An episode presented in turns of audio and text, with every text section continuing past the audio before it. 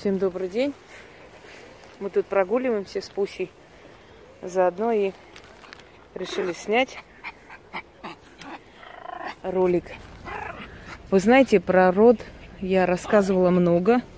И у меня есть ролики, у меня есть очень много рассказов и примеров приводила я про род человека, про то, как род человека влияет на его жизнь, на его естество – и насколько важно, когда род у человека здоровый. Здоровый, крепкий, сильный и имеет очень много, скажем так, э, преимуществ, очень много сделанного добра, что в итоге приносит этому человеку и потомству этого человека некое благословение. И счастлив тот человек, у которого здоровый, сильный, крепкий род – потому что это залог успеха будущих поколений, да и его залог успеха в том числе. Проблемы у нас в жизни у всех есть, были и будут. Это жизнь, это нормально. Всякое бывает в этой жизни, нужно жить дальше, нужно дальше бороться и идти вперед. Но люди, у которых порченный род, у этих людей не просто проблемы, у них беда и горе друг за другом. Во-первых, рождение нездоровых детей – в роду. Во-вторых, э, рождение больных мальчиков и здоровых девочек. То есть девочки выйдут замуж и, естественно, продолжится род не от девочек, понятное дело, и значит вырождение рода. Алкоголизм, постепенное, постепенное вырождение абсолютно, э, скажем так, мужского сильного здорового генофона – но, помимо всего прочего, люди с родовым проклятием это не всегда такие, знаете, несчастные бедные люди, которые спиваются, вешаются.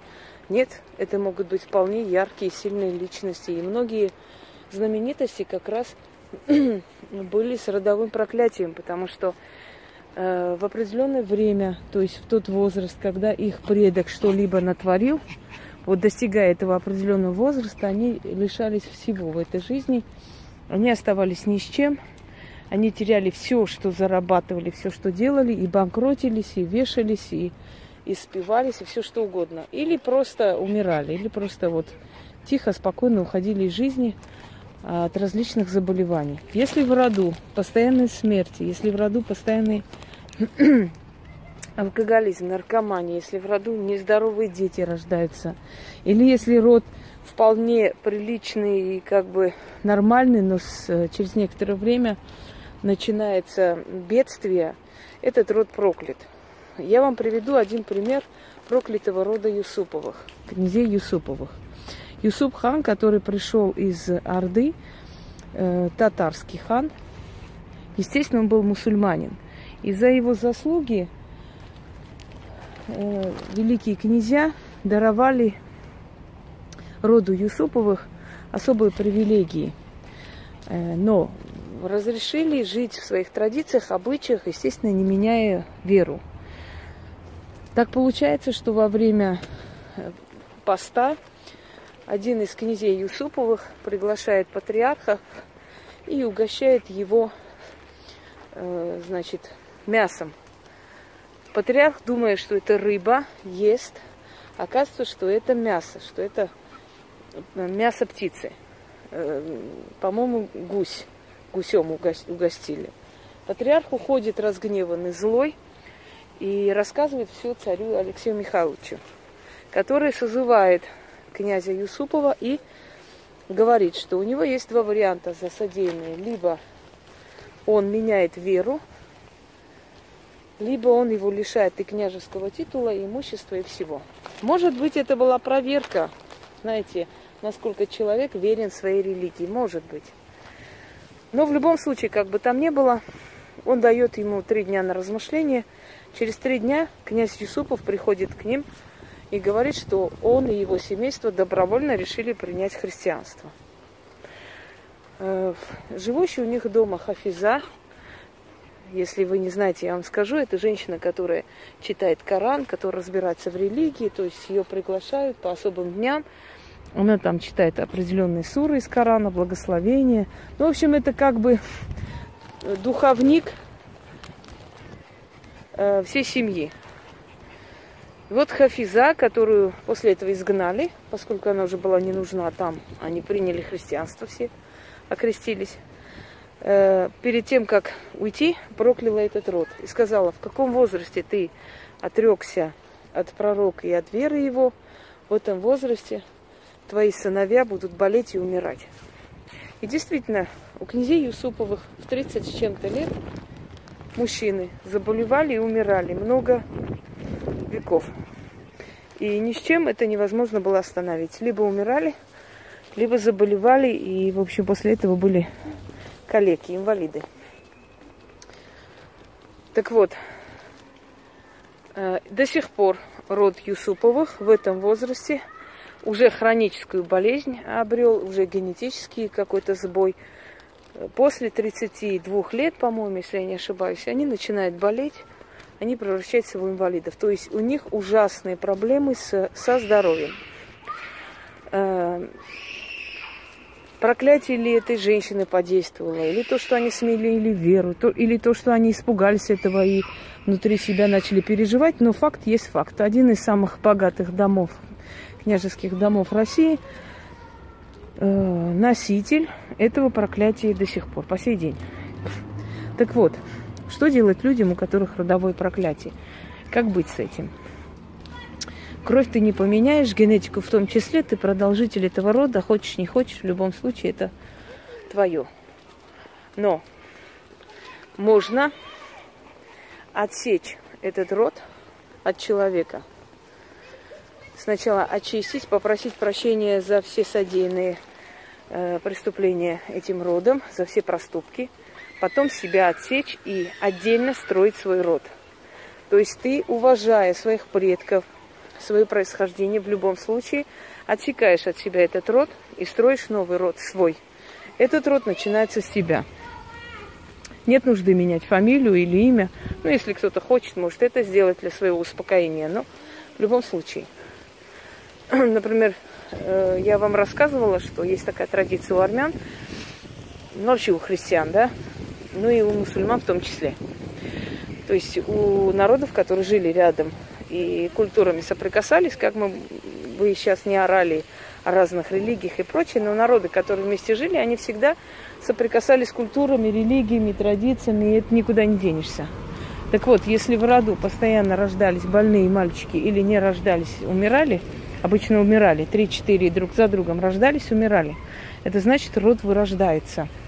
Находилась мусульманская семья, которая соглашалась называть этого мальчика своим – Э, не то чтобы давали, как бы перекрещивали да, в другую религию, но эти родители должны были быть другой веры. И они называли этого ребенка своим. Они при всем народе давали ему имя, свое имя, которое они выбрали, и называли этого мальчика своим. И считал, что когда ангел смерти приходит за сыном этого рода, то он его не застает, потому что здесь уже не сын этого рода, а сын совершенно другого рода. Они его нарекли своим именем, признали своим сыном и все. Как правило, семья должна быть многодетной, которая принимает этого ребенка. И вы знаете, как ни странно, но дети после этого выживают. Я знаю несколько случаев э, в селении в Грузии, где я родилась, такой случай еще один есть, когда семеро девочек, а мальчики не выживали. И вот его назвали мусульманским именем, дали приемным родителям, те признали, и после этого он жив, здоров, у него трое сыновей сейчас своих, он уже взрослый человек.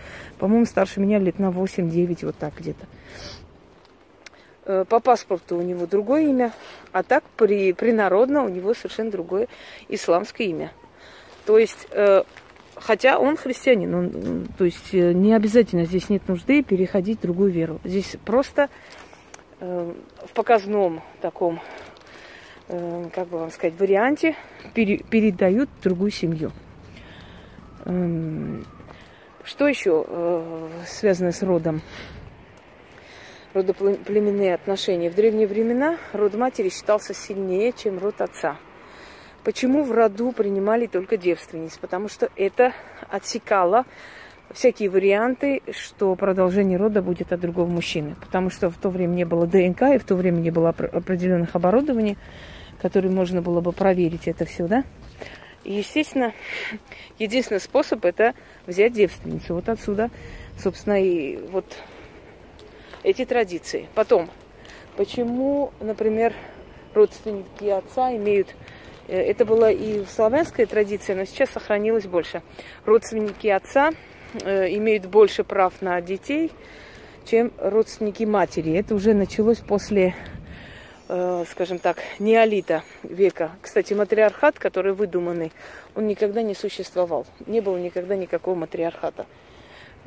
Изначально был патриархат и до сих пор продолжается. И у меня есть такой ролик, можете открыть, посмотреть. Матриархат – это миф. Так вот, э, почему так происходит? Потому что по закону крови дети моего брата – это продолжение моего рода. Я имею больше прав на них, чем их мать или родственники их матери. Потому что это продолжение моей фамилии, и я решаю их судьбу больше, чем мать. Поэтому у восточных народов до сих пор это сохранилось. У евреев э, род ребенка определяется по матери.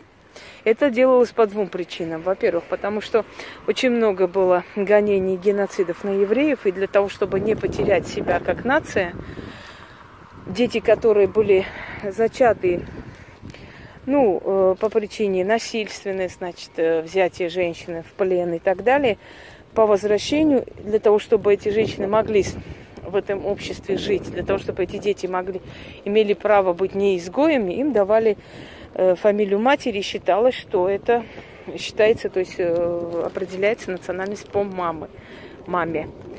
Поэтому среди евреев очень много разнообразного типа генетики, да, как бы есть и светлые, и темные, и все это иногда не, не можешь понять, и как это получается, что у, у одной нации совершенно разного, разного типажа лица. Э, второй момент. Для того, чтобы своих мужчин как бы отсечь от желания брать в жены других женщин, женщин других национальностей, поскольку маленькие народы, они очень яростно защищают свою генетику, очень яростно, они очень переживают за э, свою чистоту расы и прочее, прочее. И для того, чтобы у них не было такого соблазна, э, считалось, что если ты берешь в жены не еврейку, это значит, что твои дети не евреи. Ты вынужден все-таки жениться на еврейке, даже если у тебя любовница – другой нации, в любом случае, чтобы твои дети обрели национальность своего отца. Но фамилии уже давали отцовские, в принципе. Однако принцип сохранения вот такой генетический, он остался до сих пор. Одним словом, люди испокон веков обращали очень огромное влияние на родоплеменные отношения, на то, откуда они, их происхождение, генетика, кровь и прочее. Итак, дорогие друзья, если вы чувствуете, не то, что чувствуете, если вы вам э, посмотрели и сказали, что род вашего отца или матери непригоден, и он вымирает, если вы боитесь продолжения этого всего, для начала вам человек, практикующий, должен снять с вас это родовое проклятие, остановить на вас это. Следующий момент отсечь этот род, если вы боитесь, что в дальнейшем вы будете нести ответственность за этот род, за их преступления и прочее, прочее. После этого, значит, вы должны провести ритуал отречения от этого рода. Если вам с вас, во-первых, не снимут это проклятие и не отсекут, то смысла в вашем отречении нет никакого. Поэтому только после работы профессионала вы имеете право уже сами провести ритуал отречения от рода. Рода, который вымирает и от которого никакого толку нету. И который уже опасен для вас. То есть вы создаете свой род. Вы знаете, если вам просто кажется, что в этом роду что-то не то, это, это не показатель того, что род проклят. Вам должны это увидеть, и вы должны вот именно у, у этого рода должны быть все симптомы того, что я вам сказала. Не обязательно говорить об этом своим родственникам, что вы отреклись от этого рода, и вы продолжаете другой. Но ваша жизнь, перемена вашей жизни, даже физиологические изменения в лучшую сторону уже будут подозрительны для них. Конечно, они даже мысли не допустят, что вы отреклись от этого рода, потому что вам не обязательно ни фамилию менять и ничего. Магия тем и, э, знаете, интересно, тем и выгодно, что делается все в тихую, без лишних свидетелей, без лишнего разговора. Но результаты налицо. Итак, отсечение рода, э, снятие родового проклятия у меня есть несколько. Если практикующие люди будут это делать, могут ко мне обратиться, я им это предоставлю, естественно. Э, далее, после того, как с вами поработал профессионал, вы проводите сами это отречение. И после этого вы продолжаете свой род. Вы больше не несете ответственность ни за грехи этого рода. Вы больше не несете ответственность ни за то, что будет этот род делать. Вас не касается совершенно их вымирания. Вы не носитель их определенных функций в этом мире. Вы не продолжитель этого рода. Вы создаете свой новый род. Как от дерева отрывают да, э, саженцы и сажают отдельно. Вот то же самое. Вы родились благодаря этому роду, но вы больше к этому роду никакого отношения не имеете. Я не буду проводить перед камерой это, потому что у меня род отца и род матери, они очень сильные. Но произнесенные мною слова для меня могут быть роковыми, и этот род может от меня отвернуться и отказаться. Но поскольку я обещала помочь таким людям, единственный выход, как это сделать, это объяснить вам в этом ролике, а под роликом я попрошу Яну выложить текст э, этого ритуала. Я уже ей отправила, как только у нее будет время, в течение дня она обязательно выложит этот текст – потому что она человек у нас компетентный в этом вопросе, очень пунктуальный. А, что вам нужно делать?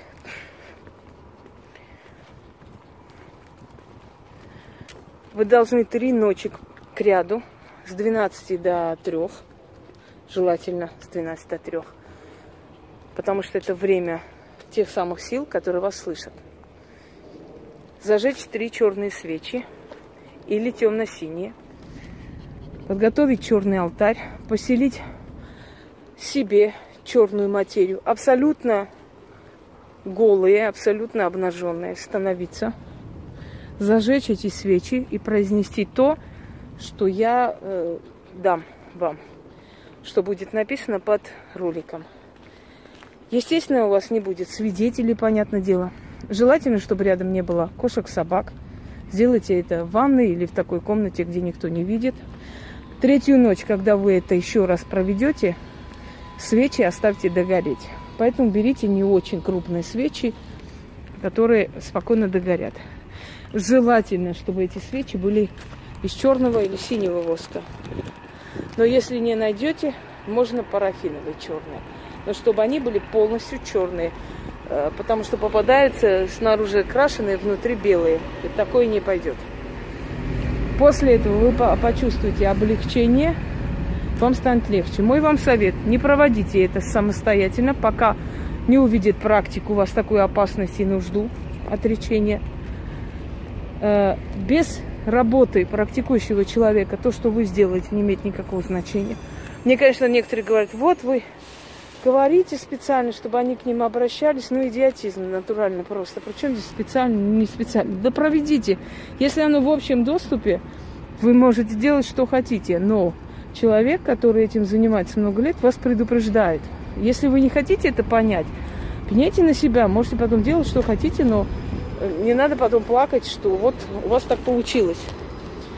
То есть дело не в специальном или не специальном. Дело в том, что так положено, так надо. Вначале профессионал просит эти силы, отсекает все нужные и ненужные опасности. И после этого говорит, а теперь проведите сами. И вы довершаете эту работу вместе с ним. Можно и без этого. Но если вы хотите сильного эффекта, быстрого э, и прочее, то желательно провести. Потому что, как говорится, постучите и отворится вам. Лично попросите, будет еще сильнее. Итак, дорогие друзья, я вам объяснила, как это делается. Э, эти свечи догорают. Можете убрать ткань, использовать в других ритуалах. Это уже не важно. Но то, что вам станет легче и нечто такое, как гниющее, как опухоль, которая мешает вам жить, отсечется и уберется, это факт. Всем удачи, всех благ и ждите под роликом ритуал подробное описание. Всего, всего доброго. Ой, тянет, пусть они дают договорить.